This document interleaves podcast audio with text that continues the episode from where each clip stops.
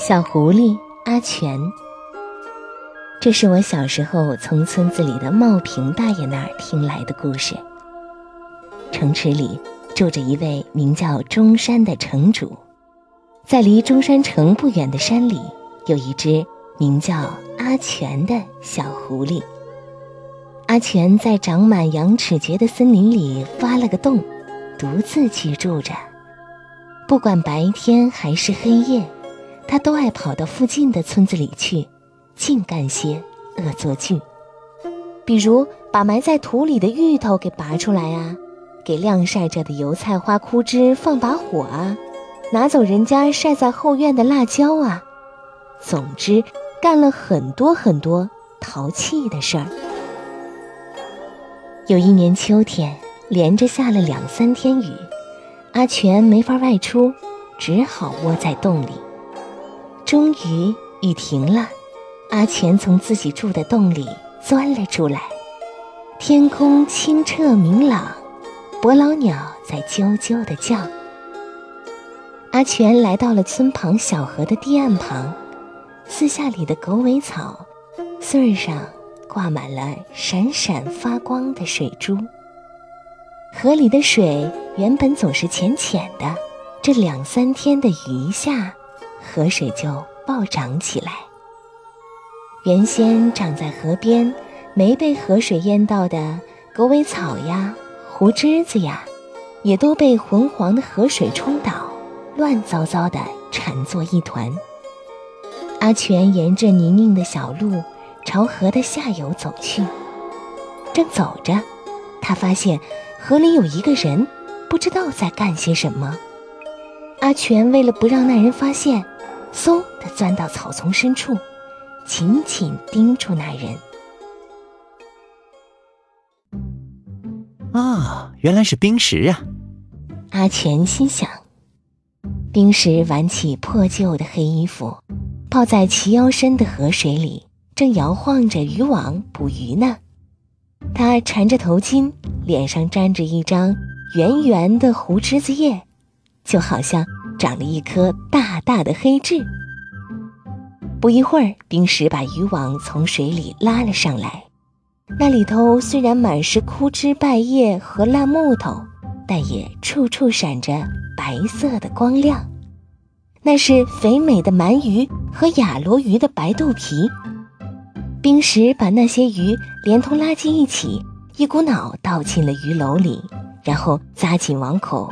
再次将网沉入水中，然后冰石就拎着鱼篓上了岸，将篓留在岸边，一路搜寻着往河上游去了。冰石刚一离开，阿全就嗖的从草丛里窜了出来，飞奔到鱼篓那儿，想干点儿恶作剧。他从鱼篓里抓出鱼，啪啦啪啦的朝下游的河里扔去。那些鱼在水里发出咚咚的响声，全都潜到浑浊的水底去了，就剩下最后一条又肥又大的鳗鱼了。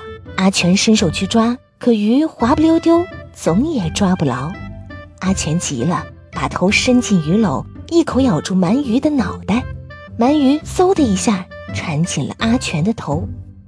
就在这时，冰石的怒骂声从对岸传了过来。贱狐狸！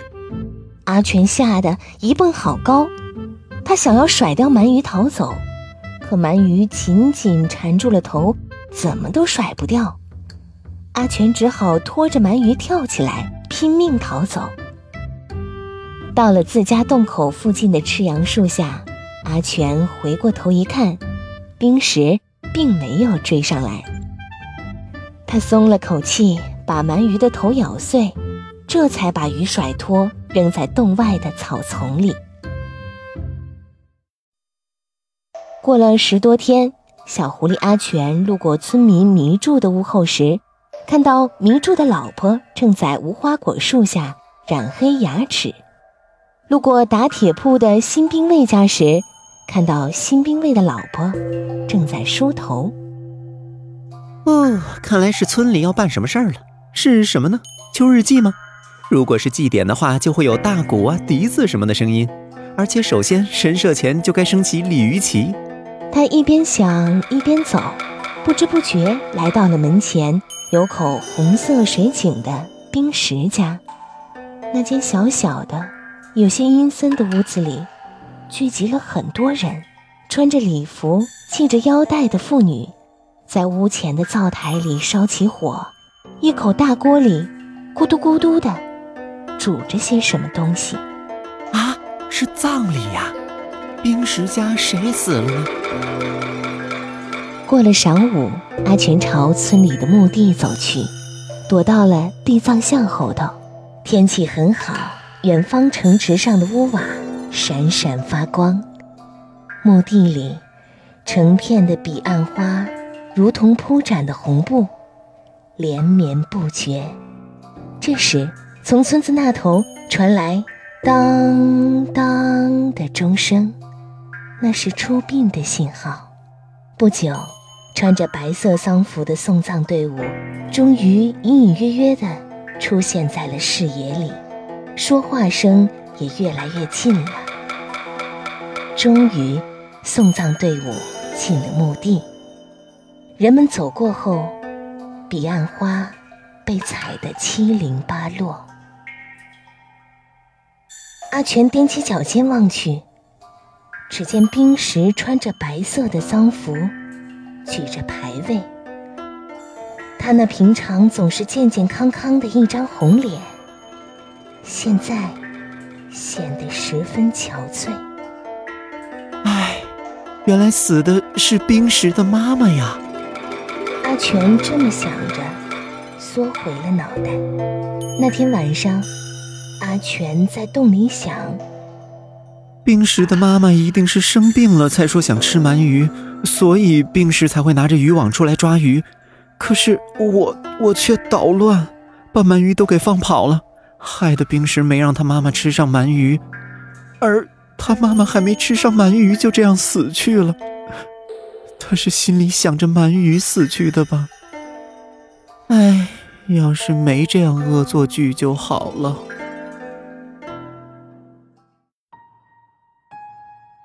冰石在红色的井台旁淘洗麦子。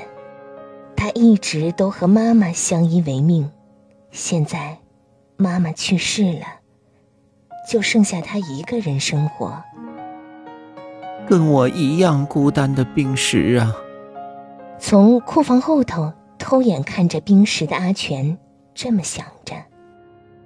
他正要离开的时候，传来了叫卖沙丁鱼的吆喝声：“沙丁鱼大甩卖喽！新鲜的沙丁鱼！”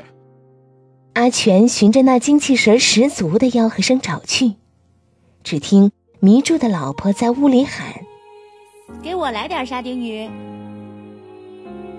卖沙丁鱼的小贩将装满沙丁鱼篓的车子停靠在路旁，两手捧着闪闪发光的沙丁鱼，走进迷住的家里。阿全趁着这个机会，从鱼篓里抓出五六条沙丁鱼，飞奔而去。他跑到冰石家的后门口，将沙丁鱼扔进了冰石家，然后就回自己的洞穴去了。途中，阿全从坡道上回头看去，身影变得小小的冰石，还在井边淘洗着麦子。啊，这是为补偿自己偷了冰石的鳗鱼而做的头一件好事儿。嘿嘿。第二天。阿全在山上捡了一大堆栗子，抱着跑到冰石家。他从后门偷眼看去，冰石正吃午饭呢。他手里捧着饭碗，在出神的想着什么。奇怪的是，冰石的脸上有擦伤的痕迹。哦，发生了什么事儿呢？哎，到底是谁往我家扔的沙丁鱼呢？就因为这个，我都被当成小偷。遭卖沙丁鱼的小贩白眼，这下可糟了！可怜的冰石是被卖沙丁鱼的打了，才留下那样的伤。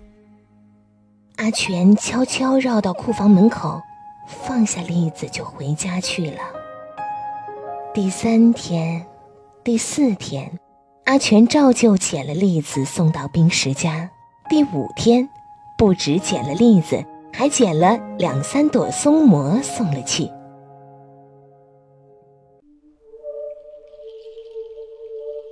在一个月色迷人的晚上，阿全晃荡着出门去玩。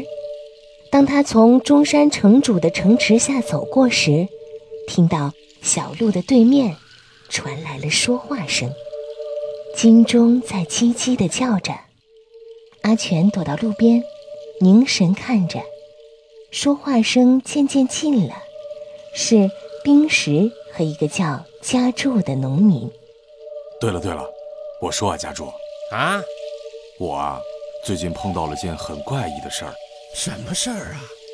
自从我妈去世了以后，不知道是谁每天都给我送来栗子、松菇之类的东西。哦，是谁呀？那我就不知道了。总之趁我不注意的时候送来的。阿全跟在两人身后。真的吗？绝无谎言。你要不信的话，明天过来瞧吧，我给你看那些例子。嘿。还真有这种怪事儿啊！然后两个人就沉默了下来，往前走着。家柱无意间回过头看了看，阿全吓了一跳，缩紧身子停了下来。但家主似乎并没有注意到阿全，继续往前走去。两个人来到了一个名叫吉兵卫的农民家，进了屋。屋里传来嘟嘟嘟的木鱼声。和尚大大的身影晃动着，映在窗户纸上。原来是在做法事啊！阿全一边想，一边蹲到井边。不一会儿，又有三个人一起进了吉兵卫的家，屋里传出念经的声音。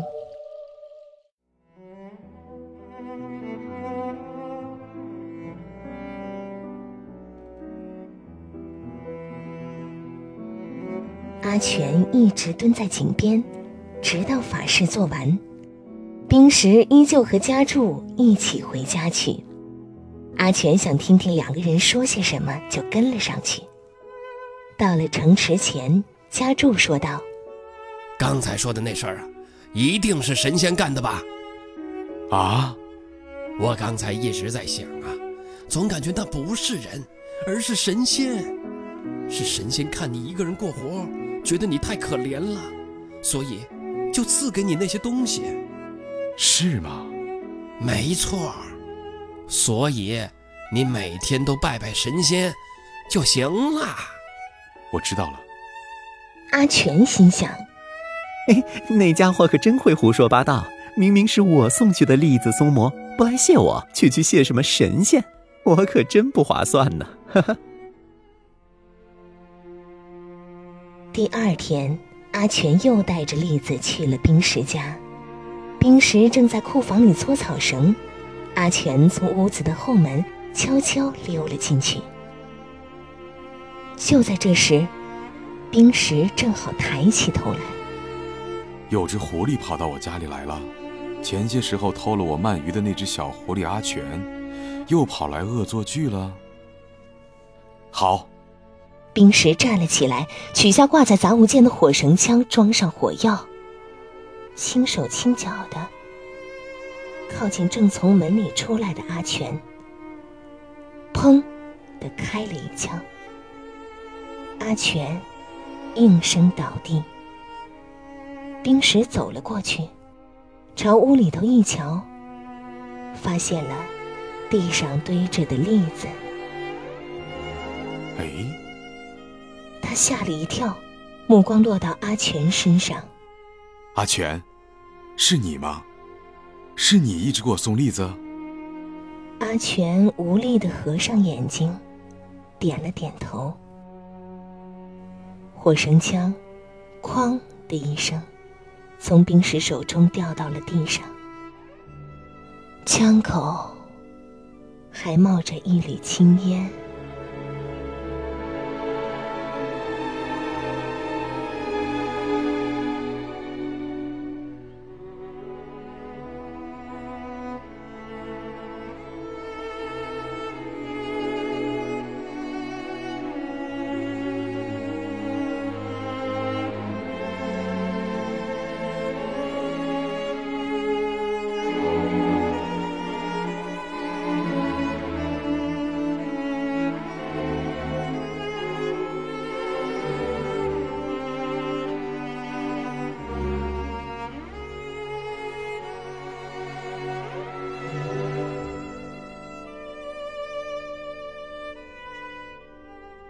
嗨，我是今天的童话 DJ 格雷斯。